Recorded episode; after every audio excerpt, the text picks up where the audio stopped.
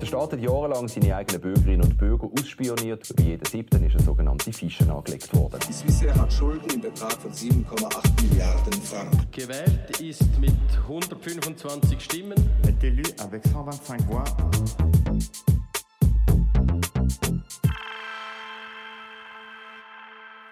Es ist der Winter zwischen 1904 und 1905. Wir befinden uns irgendwo im Becken des Kongos mitten in Zentralafrika. Zusammen mit zwei anderen Europäern sowie einer Entourage von Einheimischen kämpft sich ein Ständerat aus Luzern durch einen hüfttiefen Sumpf. Das Ziel von Edmund von Schumacher ist ein entlegenes Dorf inmitten des sogenannten Freistaates Kongo. Dieser ist eine belgische Kolonie und faktisch im Privatbesitz von Leopold II., König der Belgier. Unser Herr Ständerat hofft, in eben jenem Dorf einige Zeugen für seine Befragungen zu ihrem Leben und ihren Erlebnissen anzutreffen. In Europa werden nämlich die sogar für jene Zeit schrecklichen Zustände in der Kolonialverwaltung von Belgisch-Kongo kritisiert. Die Rede ist von Verstümmelung, Vergewaltigung sowie willkürlichem Mord und Totschlag im großen Stil. Der im Kongo abgebaute Kautschuk ist ein lukratives Geschäft, denn der daraus hergestellte Gummi wird im sich industrialisierenden Europa in immer größeren Mengen gebraucht. Um die Vorwürfe zu widerlegen, entsendet Leopold darum eine Delegation, welche seine Unschuld beweisen und seinen Ruf reinwaschen soll. Wieso ausgerechnet ein Schweizer Milizpolitiker für diese Aufgabe ausgewählt worden ist, was Edmund von Schumacher in dieser Zeit erlebt hat und was für Schlüsse er aus seinen Erlebnissen im Kongo gezogen hat, erzählt uns heute Martin Beglinger. Er hat die Geschichte vom Ständerat Schumacher in einem Beitrag von NZZ Geschichte im Jahr 2016 niedergeschrieben. Martin Beglinger, herzlichen Dank, dass du dir heute für das heutige Gespräch Zeit nimmst und willkommen bei der Zeitgenossenschaft. Ich danke herzlich für die Einladung. Martin, was kannst du uns über den heutigen Protagonisten als Person erzählen? Ja, der Dr. Edmund von Schumacher war eigentlich eine sehr bekannte, geschätzte Persönlichkeit in Luzern. Er war schon mit relativ jungen Jahren, also noch knapp 30, war er bereits Regierungsrat bekleidete das Amt des Justizdirektors. Dann wurde er Ständerat. Zugleich äh, war er Oberst, also er hatte eine wichtige Funktion im Militär und er war parteipolitisch aktiv bei den katholisch-konservativen. Er war also eine, eine wichtige Persönlichkeit im Kanton Luzern, Stadt und Kanton Luzern. Ähm, privat war er äh, verheiratet damals, äh, hatte drei Kinder. Eines davon war übrigens äh, der Karl von Schumacher. Und der Karl von Schumacher hatte später eine wichtige Rolle in der Schweizer Pressegeschichte. Er gründete nämlich in den 30er Jahren die Weltwoche. Und das von im Namen sagen Sie schon, er hatte auch eine adlige Herkunft. Das ist richtig. Sein Vater äh, Felix von Schumacher war ein Baron. Der äh, lebte eigentlich in, den, in Neapel, war in Diensten des, äh, des dortigen Königs.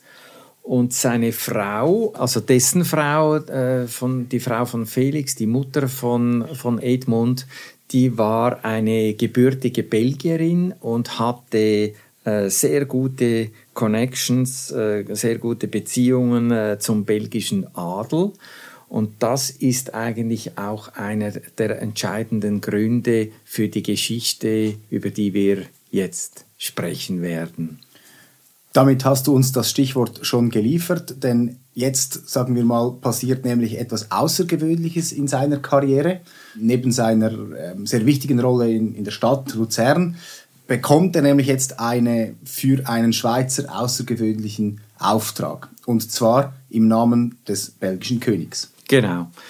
Das passierte alles im Frühjahr äh, 1904 und der belgische König Leopold II.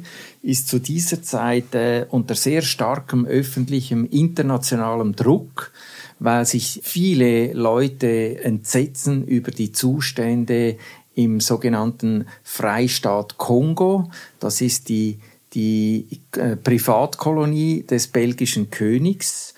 Und es gab äh, während Jahren immer wieder äh, Gerüchte und Berichte, also mehr als Gerüchte eigentlich, wonach die Kongolesen, die Einheimischen dort äh, ganz entsetzlich behandelt äh, würden von der Polizei des, äh, des Freistaates äh, Kongo.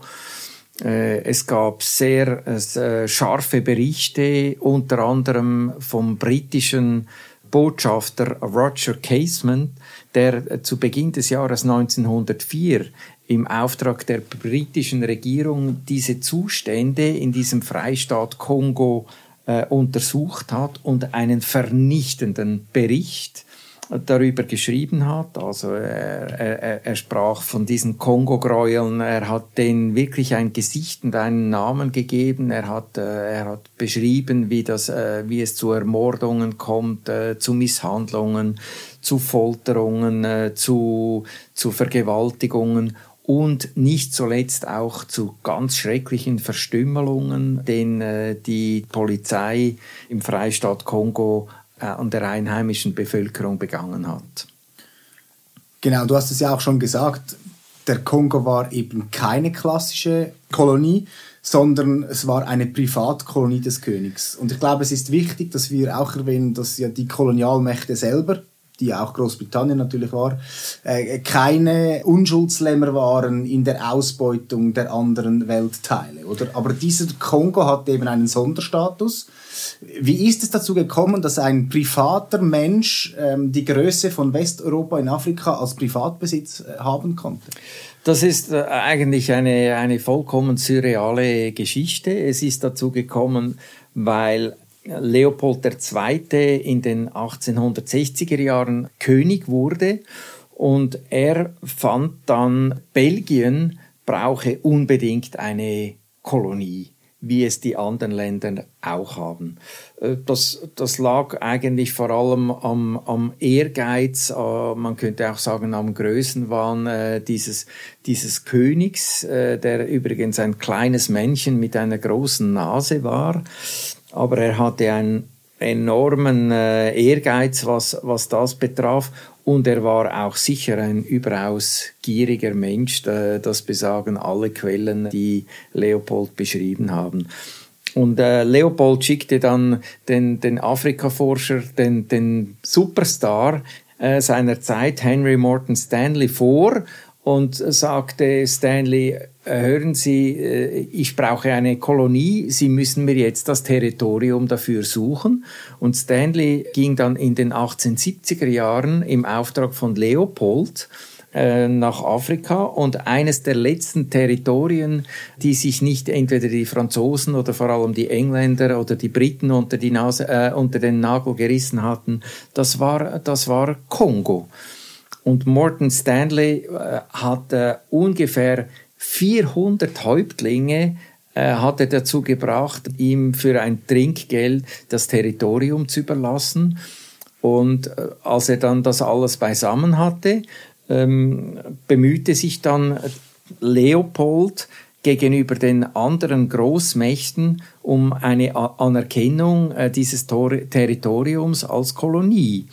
Und die Länder, inklusive die USA, die waren tatsächlich bereit dazu, allerdings nur äh, indem sie sagten, äh, wir gewähren quasi Leopold diesen Status als des Freistaates, dass es nicht eine Kolonie des Landes Belgien ist, sondern, äh, sondern für, für Leopold persönlich. Und das war ein absolutes äh, Novum. Und Leopold hat sich das dann äh, in der Kongo-Konferenz in Berlin im Jahr 1884 auch äh, ratifizieren lassen, dass es von allen Großmächten, insbesondere Deutschland, England, Frankreich und den USA, dass das in der Kongo-Konferenz bestätigt wurde und 1900 äh, und äh, dann wurde dann äh, dieser, dieser Freistaat Kongo offiziell gegründet. Offiziell gegründet, das heißt, man hatte jetzt eine Landmasse, eben, ich habe es schon gesagt, von ungefähr der Größe von Westafrika in Besitz genommen. Westeuropa. Was, äh, Westeuropa, ja. Entschuldigung.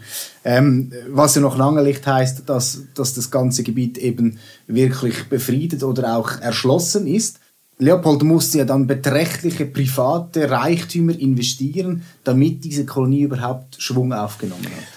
Das ist absolut richtig. Also er hat natürlich dann relativ bald eine gewisse Infrastruktur errichten lassen, Eisenbahnlinien, ein paar Straßen oder Wege mindestens. Er hat dann auch äh, sozusagen die öffentliche Verwaltung installieren müssen. Das kostete ihn alles eine Menge Geld. Das musste er dann äh, zunächst einmal selber finanzieren, weil es, weil es eine Privatkolonie war. Und im Gegenzug hatte Leopold natürlich das Recht auf wirtschaftliche Ausbeutung äh, dieses Territoriums und das hat er dann auch äh, zügig in Angriff genommen. Die erste, die erste Runde, wie er wirklich eine Unmenge von Geld verdient hatte in dieser Kolonie, das, waren, äh, das war Elfenbein. Das hat er äh, im großen Stil verkauft. Was, was dann allerdings äh, noch viel viel mehr äh, und viel wichtiger war, wirtschaftlich wichtiger war, dass äh, 1888, wenn ich mich richtig entsinne, äh, war es äh, der Mr. Dunlop, der in, in Schottland äh, den, den Pneu, den Autopneu erfunden hat als wunderbares Mittel, um die Auto zu bereifen und dafür war Gummi nötig. Und Gummi gab es äh, nicht den Pneugummi, aber Kautschuk gab es in rauen Mengen just in Kongo, in der Kolonie ähm, des, des Leopold. Und der ließ sich dann nicht zweimal bitten und hat äh, mit, der, mit der massiven Ausbeutung äh, von Kautschuk begonnen und hat damit eine Unmenge Geld verdient. Also Leopold war dann äh, als er später starb, war Milliardär und äh, einer der reichsten Europäer, äh, die es überhaupt gab. Sehr eindrücklich. Ich glaube, es wäre auch wichtig, aber noch zu sagen, wie diese Kautschuk-Ausbeutung tatsächlich funktioniert hat, denn man musste das ja alles innerhalb kürzester Zeit ohne eben logistische Voraussetzungen und musste man ein System entwickeln, wie man diese Unmengen Kautschuk eben aus diesem Kongobecken, das ja auch verkehrstechnisch eben nicht erschlossen war, herausbrachte und auch exportieren konnte. Mhm. Und das ging eben, und du weißt das besser als ich, aber das ging sehr stark zu Leid der lokalen Bevölkerung. Ja. Zunächst musste man einfach mal den, den Saft aus dem Kautschuk herausbringen. Und äh, das war äh, eine, eine sehr anstrengende Angelegenheit. Und die Gewinnung des, des Kautschuks äh, und des Kautschuksaftes, das war dann eine, eine Sache für die Einheimischen. Und es war eine aus, ebenso ausgeklügelte wie extrem brutale Angelegenheit, ein System, das da der, der Freistaat Kongo installiert hat. Und zwar hat man einfach eine sogenannte Naturalsteuer auf die einheimische Bevölkerung postuliert und gesagt, äh, sie müssen diese Naturalsteuer in Form von Kautschuk müssen sie leisten. Und äh, die Folge war dann, dass man Zehntausende, möglicherweise Hunderttausende wahrscheinlich von, von Einheimischen äh, in die Wälder geschickt hat, um, um diesen Kautschuk äh, zu gewinnen.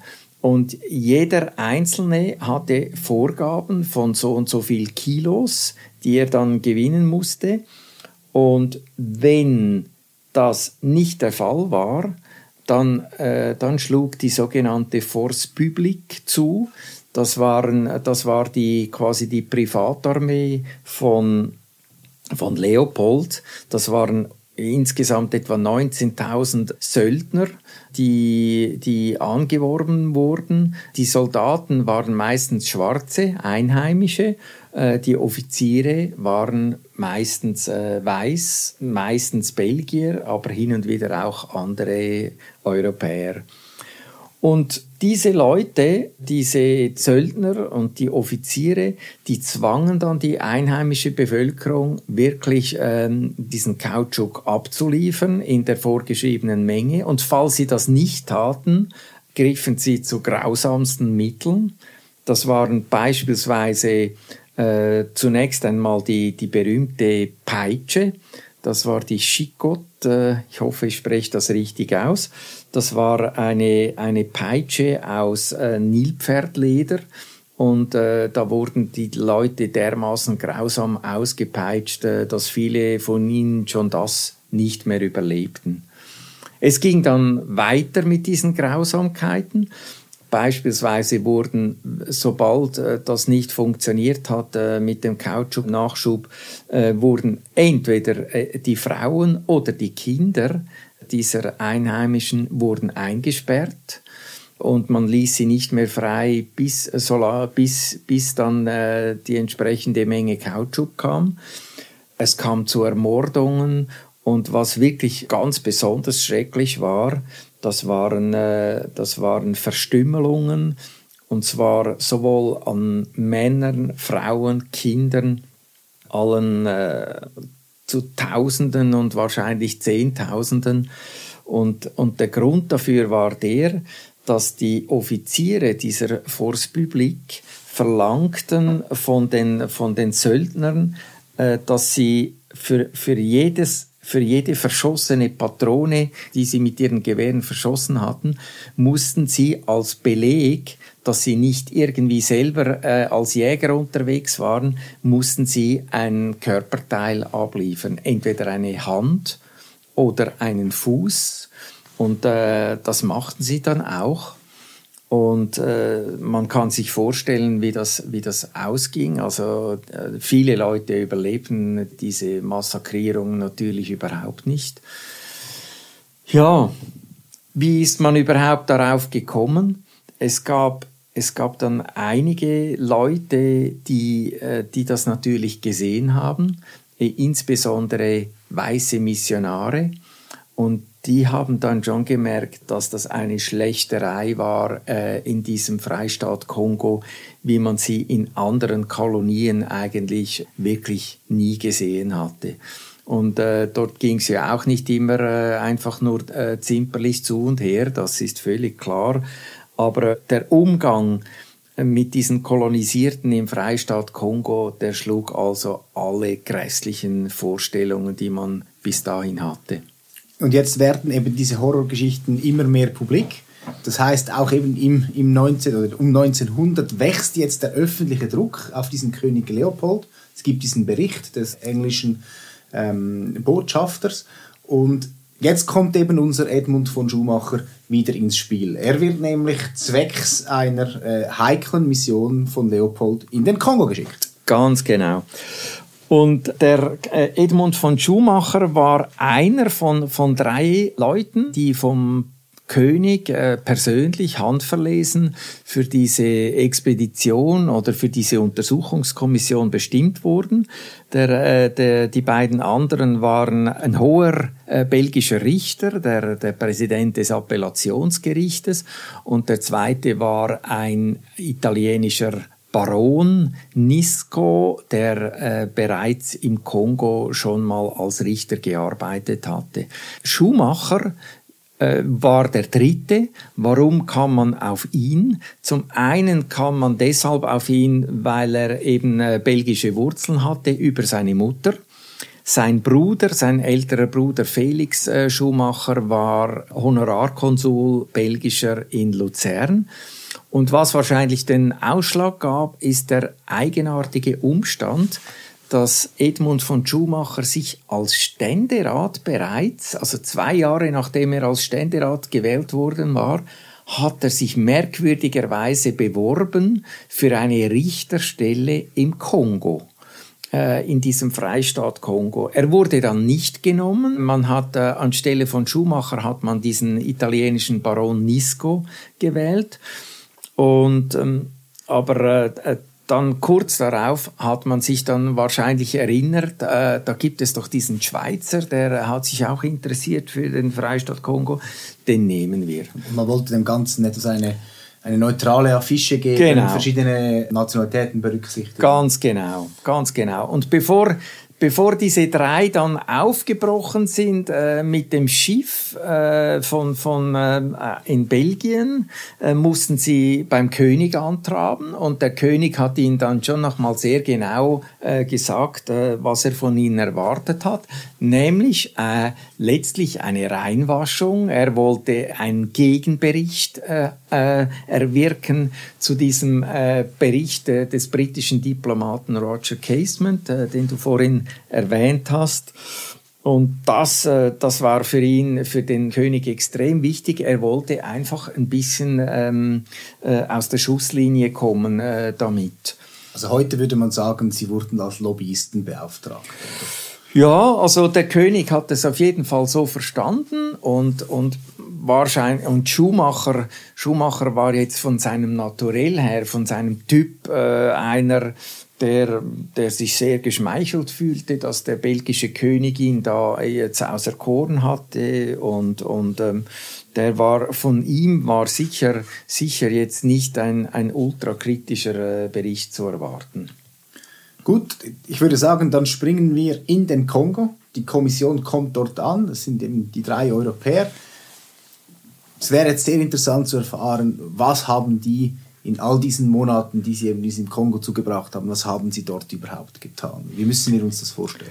Es gibt ein, ein sehr interessantes Bild, das im Nachlass von Schumacher zu finden ist und, und das zeigt die drei Kommissionsmitglieder, die alle in schwarzen Richterroben äh, mitten im, im Dschungel äh, unter, unter einer Veranda sitzen und einen Kongolesen quasi verhören, ja, verhören, man kann schon sagen verhören oder vernehmen. Sie, sie befragen ihn auf jeden Fall äh, sehr, sehr ausführlich und das, die haben insgesamt, sie waren äh, äh, vom, vom September im September sind sie losgefahren, September 1804 und sie 1904? sind Neun- 1904 klar.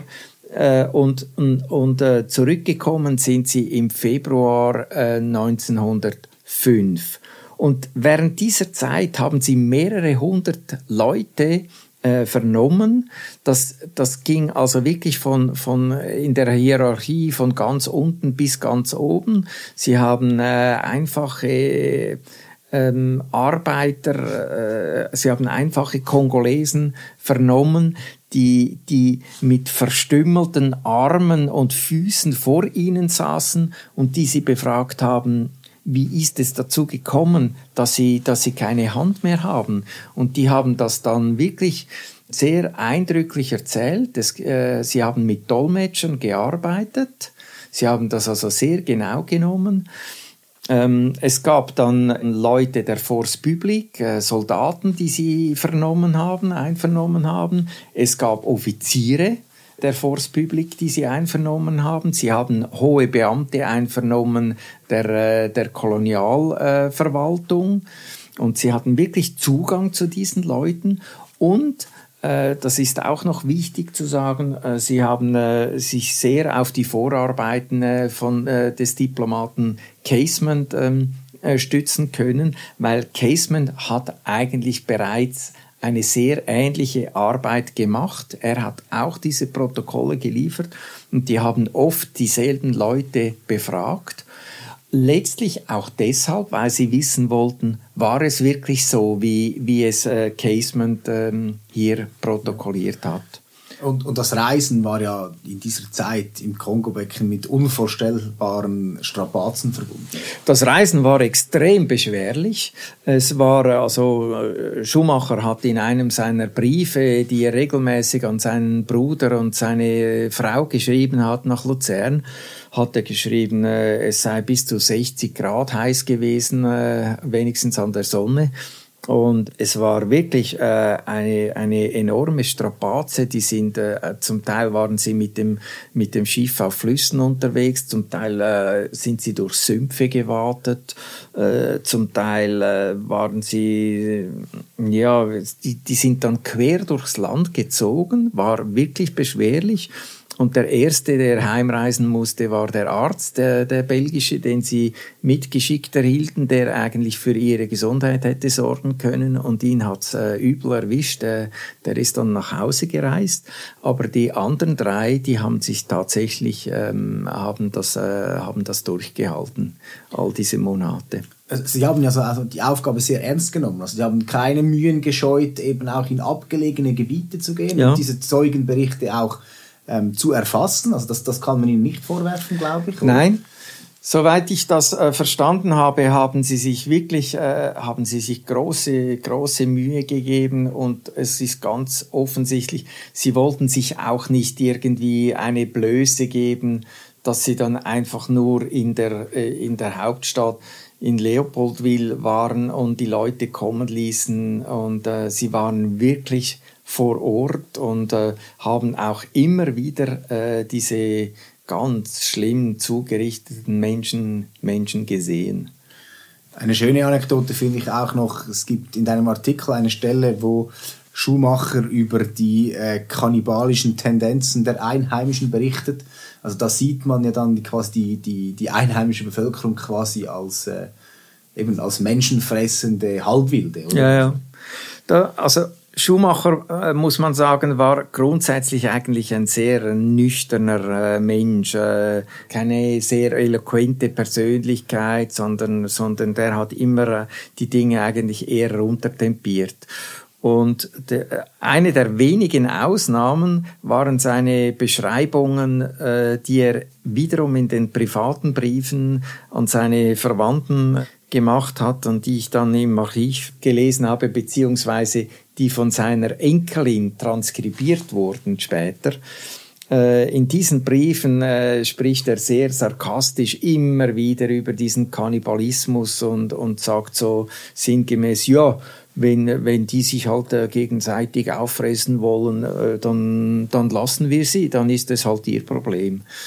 Und, ähm, und das kontrastiert schon sehr heftig so in Bezug auf die Beschreibungen, die er selber dann macht äh, über das, was er gesehen hat. Also ähm, dort äh, ist er immer sehr allgemein gehalten, vermeidet jede Emotionalisierung. Also es ist ihm so gut wie nie anzumerken, äh, dass ihn etwas wirklich ähm, sehr äh, mitgenommen hat, dass es ihn emotional äh, durchgeschüttelt hat, was man ja sehr wohl ähm, sich vorstellen könnte, wenn man sich äh, vor Augen hält, äh, worum es gegangen ist. Und wir wissen das einfach, weil wir die Fotos kennen, die gemacht wurden von Zeitzeugen, unter anderem von einer britischen Missionarin namens Alice Harris, die minutiös diese Gräueltaten fotografiert hat und auch Edmund von Schumacher hat diese Unterlagen alle gekannt. Damit hast du wiederum das Stichwort eigentlich gegeben. Mehrere Monate später sind sie zurück in der Hauptstadt und obwohl sie ja eigentlich den Auftrag haben, hier äh, den König reinzuwaschen, ist die Faktenlage einfach vernichtend. Das kann auch diese Kommission nicht verheimlichen. Äh, das ist so. Es zeigte sich schon in, in der Schlussphase, bevor sie zurückgereist sind, äh, zeigte, gibt schon ein, ein, ähm, eine Begebenheit äh, den Eindruck, wie schlimm es tatsächlich äh, war eigentlich. Also die haben dann ähm, die, die, die Untersuchungskommission hat dann den obersten Beamten der Kolonialverwaltung äh, besucht und hat ihm gesagt, was sie so alles äh, erlebt haben und äh, was sie äh, gehört haben. Und äh, dieser oberste äh, Kolonialbeamte hat sich dann zwei Wochen später das Leben genommen. War Der hat, der hat es tatsächlich dann aufgewühlt, was zu ja, ihn hat, das, ihn hat das offensichtlich sehr aufgewühlt und, und ähm, kaum waren die dann äh, zurück, äh, wurden sie wieder zum, zum König Leopold beordert, weil Leopold wollte das sehr, sehr, sehr genau wissen, was da, was da gelaufen ist. Und er versuchte das natürlich auch alles unter Kontrolle zu behalten. Und etwas vom Ersten, was Leopold gemacht hat, war, äh, dass er die Wortprotokolle oder die Protokolle der Zeugen, die hat er alle weggesperrt, äh, weggeschlossen, weil er äh, befürchtete, wenn das auch noch äh, die Runde machen würde und wenn das in den im äh, Abschlussbericht der Untersuchungskommission dann wörtlich auch noch aufgenommen würde, dann befürchtete es, äh, er, es könnte noch schlimmer werden als ohnehin schon. Und unser Schuhmacher sitzt jetzt etwas in der Zwickmühle. Er hat den Auftrag des Königs, einen Bericht zu schreiben, wird auch immer wieder als sehr loyale Persönlichkeit dargestellt auf der anderen Seite eben die Faktenlage, die, die sich nicht widerlegen lässt. Wie hat er das gelöst? Sie haben das gelöst äh, mit ziemlich viel Diplomatie. Ähm, wenn, man, wenn man sich diese, diesen Untersuchungsbericht dann durchliest, dann ist es seitenlang, wird, wird in, in schönster diplomatischer Abschwächung äh, werden da zuerst äh, die, die Zustände in der, in der Kolonie geschildert und ähm, ja, das sind fast Wortgirlanden, die man dann um den Freistaat hängt und so. Ähm, das war sicher, das ist der Abschnitt, äh, der dem König auf jeden Fall gefallen hat. Und dann muss man einfach sagen, äh, sind auch ein paar deutliche Passagen äh, in diesem Bericht enthalten. Es ist wörtlich äh, die Rede von Ermordungen, von Vergewaltigungen, von Verstümmelungen. Ähm, das kommt alles vor. Und das ist natürlich ein ganz wesentlicher Punkt, weil das ist etwas, das der König ganz sicher gerne äh, nicht erwähnt gehabt hätte. Und es ist eben letztlich die, die Bestätigung des äh, Berichtes äh, von Roger Casement, äh, von dem wir schon wiederholt jetzt äh, gesprochen haben. Und das war natürlich für die internationale Gemeinschaft und insbesondere diese, diese Leute, die sich um, um, um das Thema Freistaat Kongo massiv äh, gekümmert haben und die eine Art äh, internationale Lobby aufgebaut haben, äh, war das natürlich ein entscheidender Moment. Also die eigene Kommission, die der König selber eingesetzt hat, hat eigentlich im Wesentlichen bestätigt, was Casement geschrieben hat. Und heute würde man eigentlich äh, sagen, das war ein klassischer Fall von Genozid, der hier ja. im, im, im Freistaat Kongo passiert ja, du ist. Du sprichst es an, also die Opferzahlen sind unvorstellbar hoch. Äh, ich glaube, es ist wahrscheinlich unmöglich, genau zu rekonstruieren, wie viele Opfer es schlussendlich gegeben hat. Aber wenn man den, den Berichten, die man allgemein liest, dann müssen das mehrere Millionen Opfer gewesen sein. Und das sind ja all die Verstümmelungen und all die psychischen Rückstände, die von solchen Zuständen auch herrühren, noch nicht einmal mitgezählt. Also ja. Also es ist unglaublich, wie viel, wie viel Leid in diesen 20, es waren nur 20 Jahre, äh, dort geschehen ist. Oder? Also man sagt ja auch, die, die, die Bevölkerung hat sich halbiert. Mhm. Es gibt ähm, einen, einen belgischen Historiker, der einen der sehr wenigen, muss man sagen, der äh, bereits in den 1970er oder 80er Jahren, in den 1980er äh, Jahren eine, eine Schätzung vorgenommen hat aufgrund dieser Berichte und gesagt hat, äh, die, die äh, kongolesische Bevölkerung sei in diesen äh, 20 bis 30 Jahren äh, halbiert worden und das wären dann gegen 10 Millionen Opfer, die diese Kolonialherrschaft gefordert hat. Das lässt sich nicht beweisen, aber wenn es auch nur fünf sind oder zwei, es ist letztlich ein Genozid, äh, der hier, äh, der hier äh, äh, vorliegt. Dieser Bericht bestätigt nun also die, die Zustände. Es geht ja dann auch nicht mehr allzu lange, bis König Leopold seinen Freistaat an den belgischen Staat nicht abgeben muss, sondern verkaufen kann. Er kann dann noch gewinnen. Also aus der Gipfel der Ironie kann er dann noch Gewinn aus diesem ganzen Operation schlagen. Wenn wir jetzt aber vielleicht noch äh, zurückschauen, also Edmund von Schumacher ist dann wieder zurück in Luzern. nimmt seine Ämter wieder auf, oder? Ist immer noch amtierender Regierungsrat, aber auch sein Leben ist nicht mehr allzu lange. Mhm. Edmund von Schumacher hat ja ein, ein Timeout quasi genommen, wie man heute sagen würde. Er hat äh, insgesamt sieben Monate hat er seine Ämter ruhen lassen. Übrigens äh, zum Ärger einiger anderer Politiker, die fanden, ein, ein, ein Regierungs- und Ständerat könne nicht einfach sieben Monate nach Afrika verreisen und äh, seine Arbeit ruhen lassen. Aber äh, das war dann doch möglich. Und dann ist er im, im Frühling äh, 1905 hat er, dann, äh, hat er dann seine Arbeit wieder, wieder aufgenommen.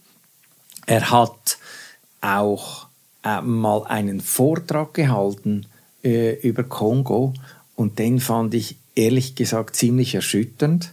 Ich habe dann äh, die Berichterstattung nachgelesen, auch in der, in den Luzerner Blättern. Und, und äh, Schumacher hat auch dort äh, ausführlich über den, äh, äh über den Kannibalismus gesprochen. Er hat über die jungen Frauen gesprochen, die er dort gesehen hat, die ihn ohnehin absolut fasziniert haben. Er, er hat über die schöne Landschaft gesprochen. Äh, das ist absolut okay. Es muss eine bezaubernde Landschaft gewesen sein. Aber worüber er kein einziges Wort verloren hat, war erstens der Grund seiner Reise, warum er überhaupt im Kongo war, und zweitens insbesondere über die schrecklichen Zustände, die dort geherrscht hatten und über die er berichtet hat. Also kein einziges Wort darüber. Das fand ich, äh, das fand ich schon äh, ziemlich erbärmlich, muss ich sagen.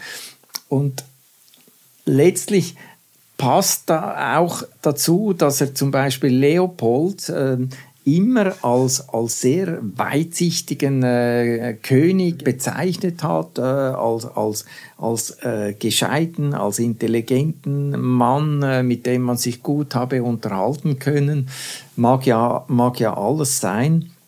Aber Leopold hatte natürlich äh, letztlich äh, diese Zustände in Kongo äh, zu, verantworten. Und das war ein entscheidender Punkt auch, äh, um nochmals kurz auf diesen äh, Bericht äh, zu, zurückzukommen. Der entscheidende Punkt war dann am Schluss eben der, dass man Leopold sagen ließ, er, er hätte es eigentlich nicht gewusst. Äh, und er, er, äh, wenn er das gewusst hätte, hätte er natürlich sofort interveniert.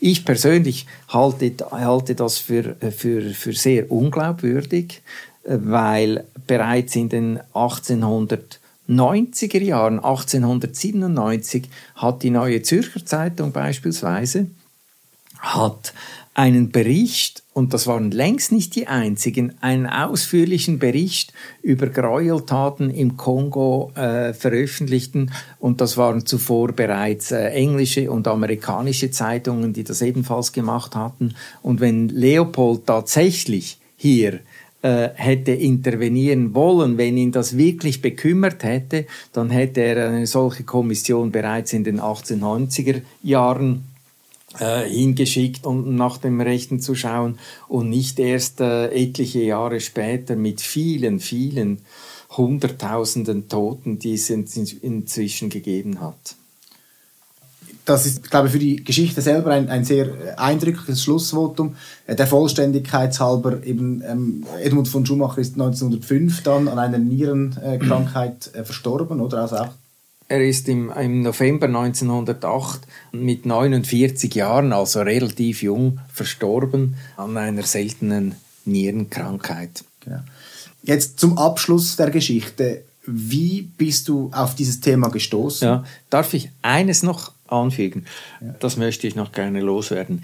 In Luzern gibt es ein Haus im Zentrum, unweit des Bahnhofs, das heißt Kongohof, beziehungsweise im Volksmund hieß es damals der Kongohof und das war ein Haus, fast ein sehr stattliches, großes Bürgerhaus, das Edmund von Schumacher nach der Rückkehr äh, aus dem Kongo äh, erbauen ließ.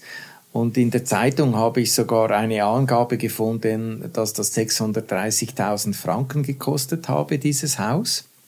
Was eine beträchtliche Summe ist. Ich habe allerdings nie herausgefunden, wie viel Geld Edmund von Schumacher tatsächlich vom belgischen König erhalten hat. Ich nehme an, er hat garantiert, äh, er hat sicher eine Summe erhalten, weil äh, andere Mitglieder haben, äh, sind auch bezahlt worden. Äh, aber diese Summe, die habe ich nirgends herausfinden können. Aber dieser Kongohof, äh, wie man ihn nannte, äh, dieses Haus existiert also weiterhin in der Stadt Luzern.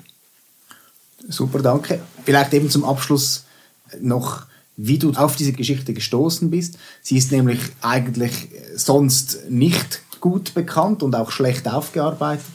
Ähm, wie, wie bist du darauf, auf dieses Thema gekommen?